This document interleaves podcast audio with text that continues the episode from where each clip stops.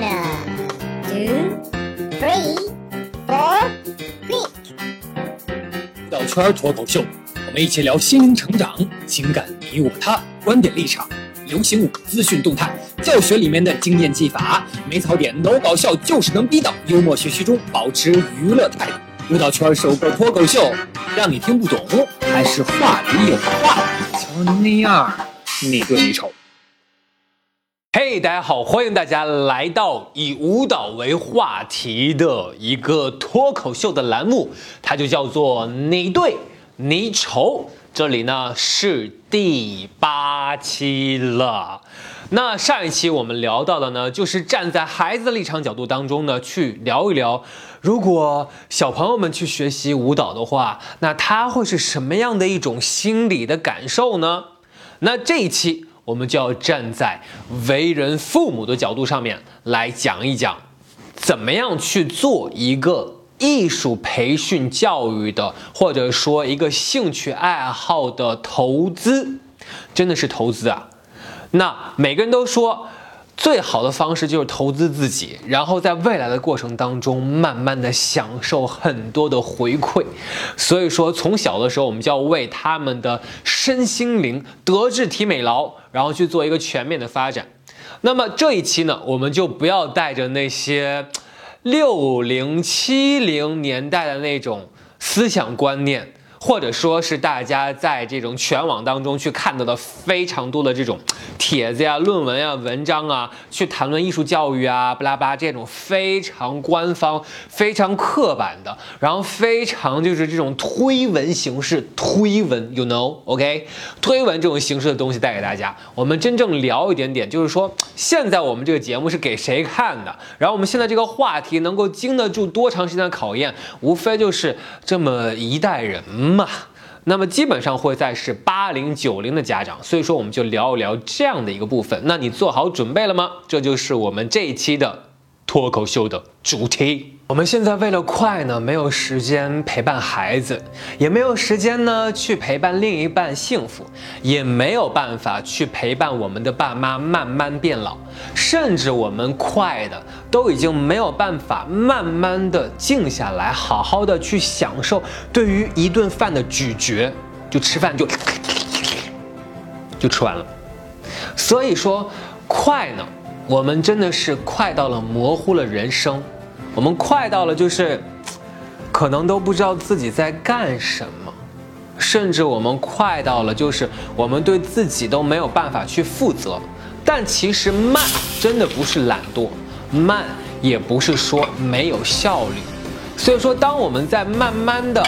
这样子一个进行的过程当中，其实去找到这样的一种搜寻的结果，你可以去问一下自己，就是。如果我们快起来，做完了这个之后，然后呢？然后呢？就是我们非常快的完成了这件事情，然后呢？我们又完成了下一件事情，达到了一个目标，然后呢？我们成为了非常有钱的人，成为了非常有名望的人，然后呢？我们非常快的结婚，生了孩子，然后呢？我们听了别人所说的这样的一个内容，去做了这样的一件事情，然后呢？当我们走了所有的然后，然后，然后呢？其实不要忘记，我们的人生当中有很多的内容是值得我们慢慢去经历和慢慢的去体会的。那这些时候是不允许我们走得太快了，因为那样子会丧失了我们的过程。就好像是说我们什么东西都太快了，那我们人生的终点岂不就是？躺在那个棺材里面，进到那个坟儿里去了吗？所以我们要那么快的一个结局干什么呢？我们的时间可能在我们非常快的过程当中，真的就变速了吗？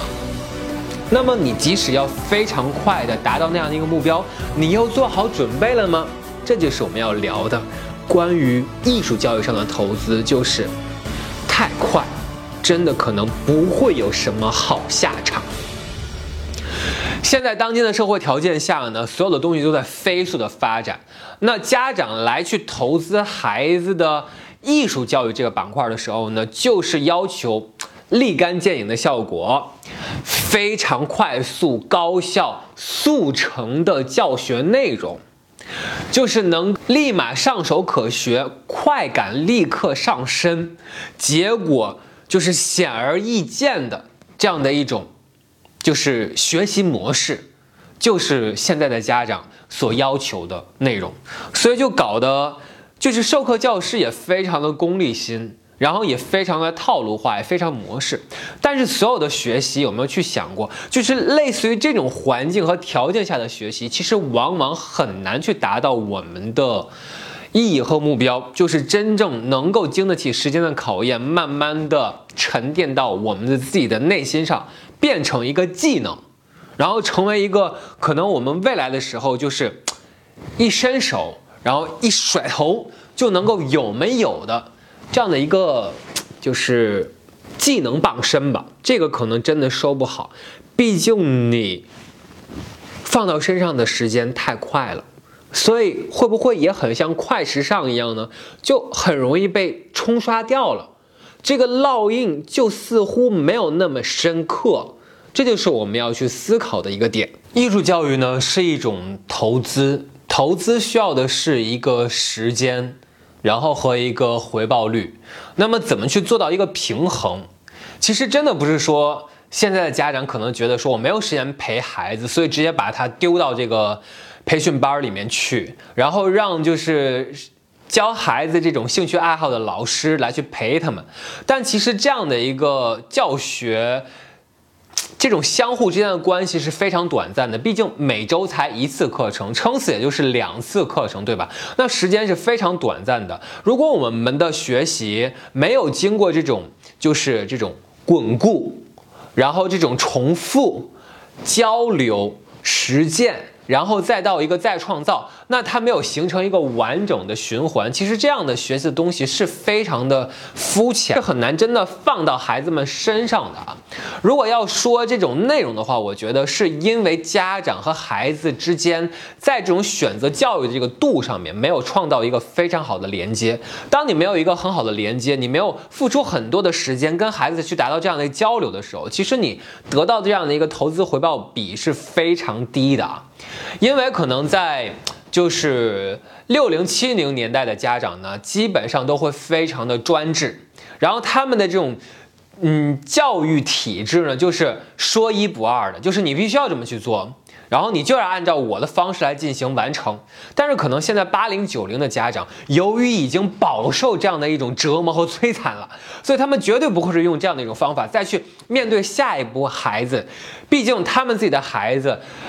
就是绝对不能让自己重蹈覆辙，对不对？然后因此他们一定会用一个非常，就是在家长看来啊是非常好的一种选择方式来对孩子们进行培养。但往往这样的一种情况下的时候呢，反而就是你越不要功利的时候，你内心的潜意识反而会让你自己很功利的去选择。比如说，那当时我是这样子长大的，我一定不会让他这样子长大。然后或者说，当时我是这样子学的，然后我觉得，嗯，学的效果并不好，我一定不会让他这么学。然后或者说，哎呀，我之前错失过的一些东西呢，我现在希望他来去补齐，所以你就非常的有目标感，然后投入到其中来这么去做。但现在我想说的是，这样的一些东西是完全没有效的，尤其是在当下的环境当中，我们应该知道，就是现在我们掌握一个非常好的技能，是不能够在一个。专业领域当中，甚至在一个行业当中成为什么翘楚的，因为这只是一个单一的技能，就像是说，现在你觉得就是，呃，以一敌百呀，或者说，哎呀，一招鲜吃遍天，这种基本上是不可能的，因为你混来混去，你就会发现呢，你只能成为一个匠人，具备匠人精神，然后你没有办法。就是就像非遗，对不对？都没有人接手了，对吧？所以你现在如果没有一个跨界的、多元的融合的能力，或者说你外界周边的东西带动你去发展这样一个事情的话，你会发现你在干嘛，对不对？孩子们还能够成为什么样子呢？对不对？这个时代发展的多快呀！未来的职业，你说的好吗？下一步的发展趋势，你想得到吗？就像现在，可能我做一个舞蹈老师，我在这个行业当中，我会发现，如果我想把舞跳好，我不能够只是说啊，我的这种就是入门的东西，它就是中国舞，然后。本土化的东西啊，它就是民族民间舞，我只去做这个东西就可以了。你没有如果加入一些流行舞的东西，你不知道什么叫做国际的趋势啊，你没有做到很好的这种跨界的融合、大杂烩的这种串烧，那你可能很难去出一个非常就是潮流的，或者说引人注意的一个时尚的作品。这个东西其实是。很难的，所以说现在家长朋友们，你们不要认为说，哎，我给孩子们去报一个班儿就可以了啊，去学这一个种类就可以了。我现在要给你们的这种呼吁就是说，你现在一定要去明确好一个方向，但是不要放弃掉对于细枝的科目的这样的一个区分。就一定要把它融合在一起。比如说，你给孩子报了一个舞蹈，哦，你会想说啊，我希望他能够练练气质就可以了，然后减减肥就可以了。OK，那如果是这样子的话，你就带他去上那个篮球课啊，或者说体育运动课就可以了。你不要就是让他去学舞蹈这个东西，因为舞蹈它需要的是。我们最终达到的目的啊，是希望他不仅仅是说啊，我站得很挺，然后是一个居胸脯在这里。他需要的是，在他一言一行的过程当中，用他的肢体语言当做一种表达的方式，让别人看到他的这种。举手投足之间的这种魅力，那如果想要达到这样的东西，不是说你练几个舞步就可以了，也不是说你的这个软开度压得多好的你就能够达到的，它需要有综合的这种调配的能力，也就是说，你对于身体的所有的这种器官关节的控制，你自我肌肉的这样的一种把握啊，你自己的一种协调程度，然后甚至你说话谈吐的同时，你的肢体语言是怎么样去配合你这些。接下来的动作了，它都是有相关联性的。但是想要达到这样目的的时候，并不是说你报一个舞种就可以了。其实就是说，你需要的是去想，哦，我想要达到我的这个目的的话，真的是很功利性的话，我还需要有什么样的一些科目去做辅助？就像大家都知道，就是可能你需要让你的孩子，为了在未来的过程当中，就是能够，就是成为那种郎才女貌的那种。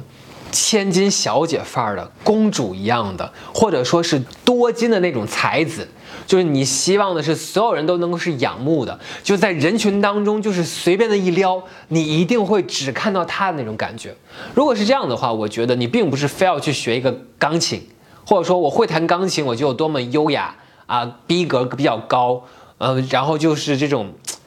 嗯，就是宫廷小姐这样的感觉，不是这样子的。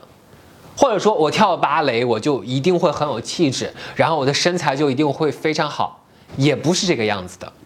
就是你要去明白，如果只是为了去达到这种吸引别人眼球，或者说你希望在家长圈子里面，然后或者在人群当中显贵，然后甚至就是说啊，我希望就是当众献丑一下啊，我来个小才艺表演一下。然后引得所有的关注，那我觉得你还不就直接去学个吉他，对不对？那可能你撩妹撩得更上手，然后随便哼来，然后这种东西你还不需要天天去搬一个钢琴，然后这也不是哪里就可以信手拈来的一个物体，对不对？然后去学习，可能就是类似于这样的一种朗诵表达，它都是对于孩子的一种周边能力的提升。但是你学了这么多之外，你又怎么把你所有的功能契合在一起呢？这就是回到了你怎么能够去帮助你的孩子在未来的时代当中去做好一个跨界的融合？你怎么把他所有的周边能力串联在一起，形成一个闭环，然后塑造一个强大的能量轴，然后让他真正的化在于无形之中？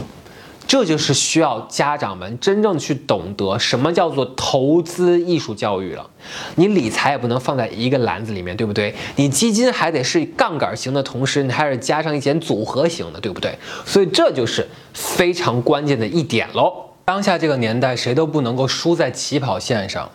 所以谁都要学很多，覆盖的非常全面。但是，如果你真的没有去投入相关的东西，也就是说，这个情感上的这种纽带之间的连接的概念的话，那么你收获的是什么呢？就像很多时候我们让孩子去学画画，我们就会问他啊，你画的是什么呀？啊，为什么要用这样的一个东西啊？画出来的感觉是什么样？我们从来没有思考过，其实画画可以去让人去明白这样的一个几何空间的立体的东西。就像未来你装修房子的时候，你起码会有一个大概的一个空间感，对不对？你会知道这种阳面、阴面这种关系，对吧？你会有一个三维空间的一个概念，但没有人去关注到这种实质的本质的东西，就觉得啊，你画出来一个东西好可爱啊，像和不像就可以了。那甚至大家也不明白，就是。画画这个东西是能够对于我们颜色的把握，就审美上面，以后在未来的着装上面、衣品上面也是非常有帮助的。如果你这个东西都不去看，那你真的就是还不如大了之后，你以后去描那个就是什么情绪释放、解压的那个呃绘本去描一描，那就可以了呀。那否则现在从小的时候就学画画，那有什么意义呢？那还不如就是买一个卡片在那涂涂颜色，然后释放释放压力，缓解缓解情绪就可以了呢，对不对？就像现在可能。有的时候我去采访一些学钢琴的孩子，我会问他说：“哎，小朋友们，你学钢琴了？那么在钢琴上面有一个那种咔哒咔哒咔哒咔哒，这个东西叫什么呀？”那小朋友就是睁着大眼睛，就是不清楚，不知道，不知道那是什么东西，可能就是一个。就是有意思的摆设而已，然后没有去想过那个是一个节拍器，然后怎么能够帮助他来去弹琴弹得更好，让他心里面有这样一个律动节奏感的东西呈现，他不知道，对吧？就像我也去呃考级，在考试的过程当中，我就问那些学舞蹈的女生们，然后我就去问他们说，我说如果现在需要你去做一下迪士尼里面不同的公主，她们该怎么去跳舞呢？不知道，反正就是跳来跳去都是她那个样子。就如果真的是这个样子的话，那么学习跳舞又有什么用呢？就像我们去 battle 一样，如果你在去 battle 过程当中没有去使出你的杀手锏，然后你没有有步骤、有计划的去做，那你可能就是那种引抓呀。然后，如果我希望你达到群魔乱舞，我觉得那种也挺好的。结果可能他就是在那里就是徜徉在大海当中，或者是悬浮在空气当中那种，就是自我享受的那种愉悦的那种内心的那种舞蹈的肢体的表达。那这样子可能我们就不需要了，那可能只是在你成年的过程当中，你参加团建，然后去参加那种就是大家相互之间那种啊肢体的触摸，然后这种情感的伴随就可以了，对吧？所以说我们真的如果要所有的投资学习，就一定要放到刀刃上，而不是说家长之间的相互的攀比，然后孩子们之间的这种相互全能选手的培养，就能够把这种教育的东西放在里面了。那如果只是这样的一种初衷的话，嗯，可能我觉得很多八零九零的家长，可能是由于这种，你其实经历了很多，你看的也很多，现在社会当中充斥的信息太多了，但是你自己根本没有想明白，你该怎么去做投资，你这个钱该怎么样花到刀刃上。如果你真的只是说啊，孩子们，啊，我希望他可能，嗯，就是自由自在的成长。六零七零的家长啊，比较在乎于孩子有没有生存能力。那么现在八零九零的家长，可能更加会在意孩子内心的这种情感表达，也就是心理健康的层面，可能会更加在乎。他会希望孩子能够更自由，然后内心能够更加的充满这种幸福感。所以可能在培养度上也不一样。当然呢，就是在选择的过程当中，小朋友。可能去接触很多的东西，我觉得是没有问题的。就越小的时候呢，你越让他去接触很多多种多样的东西。第一个是有人陪他玩儿，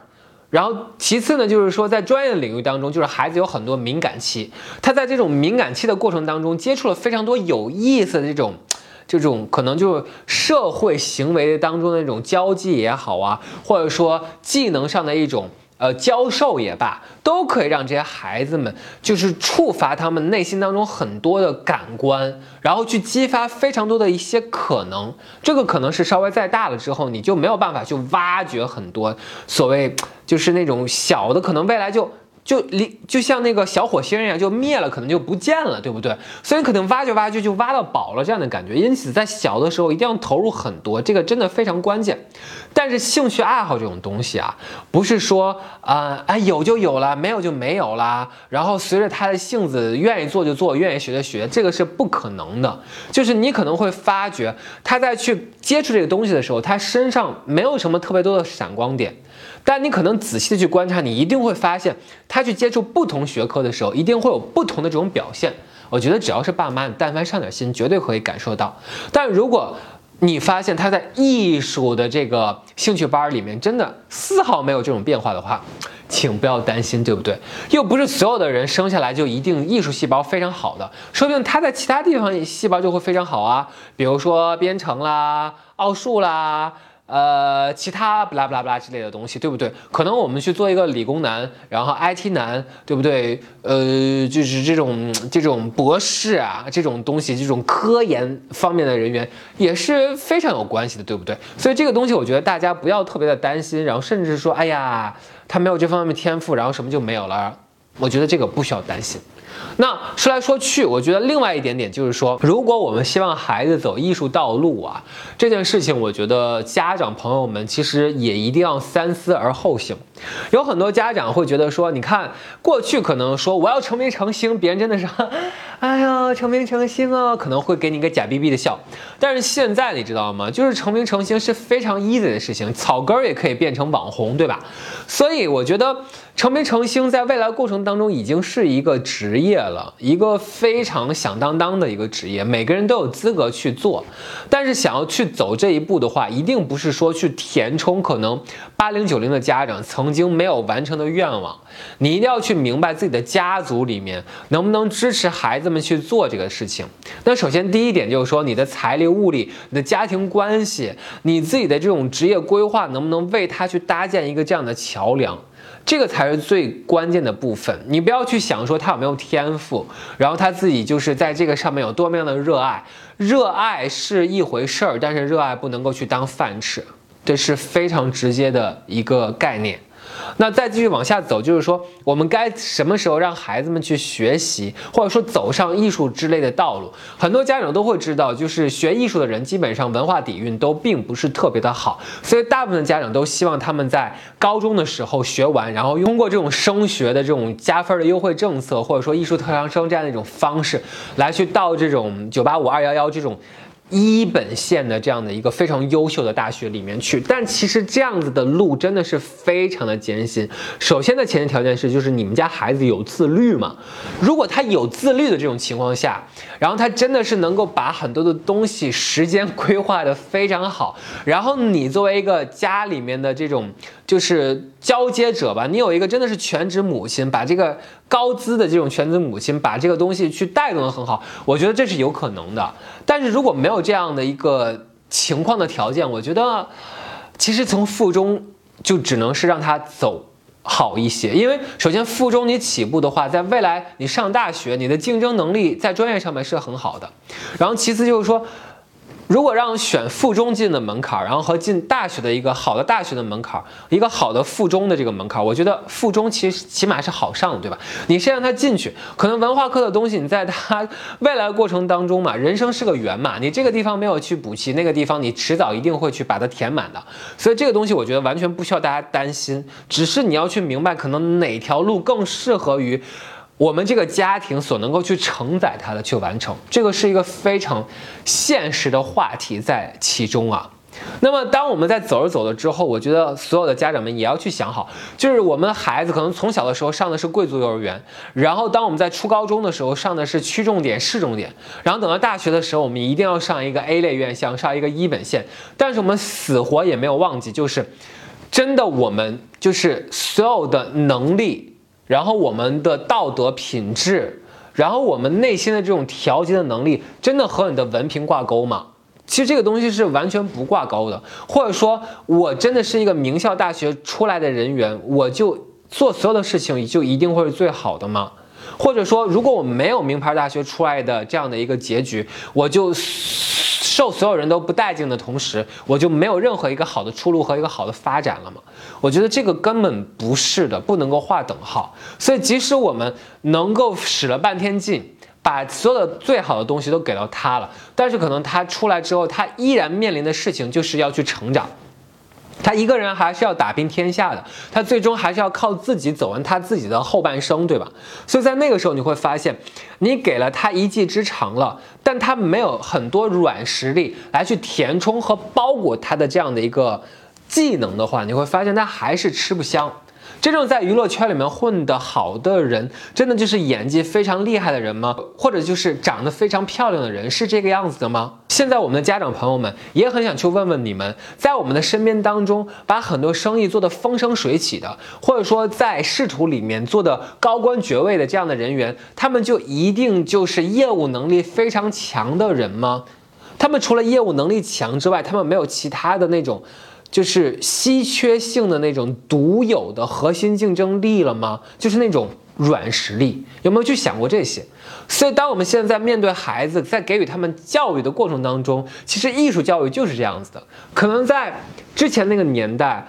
大家都吃不上饭，或者说连温饱都没有搞定的时候，何谈教育？教育是多么遥远的一个话题。那当我们基本上把这个教育普及了，然后我们再去想所谓的这种高雅的艺术，那又是多么的遥远。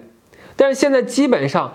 我们的小康都已经差不多普及了，我们基本上都是中产阶级了。在这个时候，我们一定会追求的事情就是精神层面的东西，就一定会需要的是内心的丰盈，才能够充斥很多的点。所以，我们的孩子是否有做好准备，然后去承载那个可能我们。八零九零的家长都可能看不到的时代，所以他们所以有做好这样的准备吗？所以不同的家庭观念，它的培养的角度是不一样的。我们不要带着一个标准答案去用一个成人的思维来去限定和去为一个孩子的那个就是发展阶段去做一个定义，然后去下一个评判。我觉得这个是完全非常不科学的。我们的世界呢，是由一个人所获得讯息的这样的一个宽广程度来去定义的，也就是说见多识广的这个意思。想让我们的孩子能够真正的去获得很多东西，我们为什么要给孩子们去报这种艺术教育的这种所谓的兴趣爱好班儿？我觉得非常的关键。有的时候我们学习孩子们。去到那个地方，可能真的不是因为我喜欢这样的一个专业，喜欢这样一个科目，喜欢这个艺术的东西，可能我就是为了去见一见我的朋友，然后跟我的这些小伙伴们聊一聊，碰撞在一起。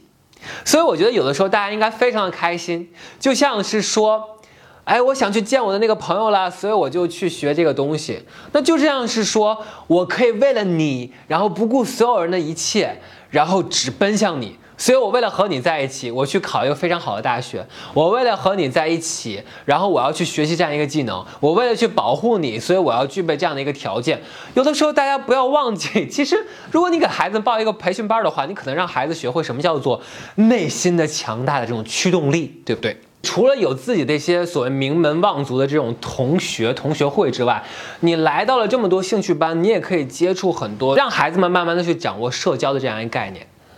那我认为，对于家长来讲，其实还有一个非常大的考验，就是你报了这样的一个艺术教育的培训班之后呢，你一定要参加非常多的活动，就像说是比赛呀、交流啊、公益呀。然后展演呀，这种事情一定要多多去做。所以可能你即将面临一个问题，就是为什么你要让孩子参加比赛？孩子会问你，我为什么要参加比赛？我觉得你要去慎重的回答这个问题。这个问题其实是非常关键的，因为你将带给孩子的是一个对于他所从事这样一个内容一个全新的理解，这也是让他在。这个比赛的过程当中，去实践的道路当中，慢慢去悟到的一个人生的体验。大家一定要先去明白，我们的人生只能够来这么一回，我们的孩子只能够经历他们唯一的一次成长，所以这只是唯一的一次路。你只是让他在旁边当一个旁观者，这样真的好吗？所以让他经历越多越好，让他去充分的经历。所以你的每一个言语和每一个回答。就是至关重要的，因此你让他在你的手里，在你看得见的地方，多多的去感受一下挫折。当你能够去扶得起他们的时候，当你还有精力的时候，能够把你所有的点去引领他们、感染他们、带动他们的时候，请把这些力量一定要使劲的花出来。那个时候，我相信你才不愧成为父母。这里呢，就是。你对你丑脱口秀，以舞蹈为话题的，我是优一高大月 YG，所以如果你喜欢的话记住继续关注我们的第九期第十期吧。那我们的下一期再见喽拜拜。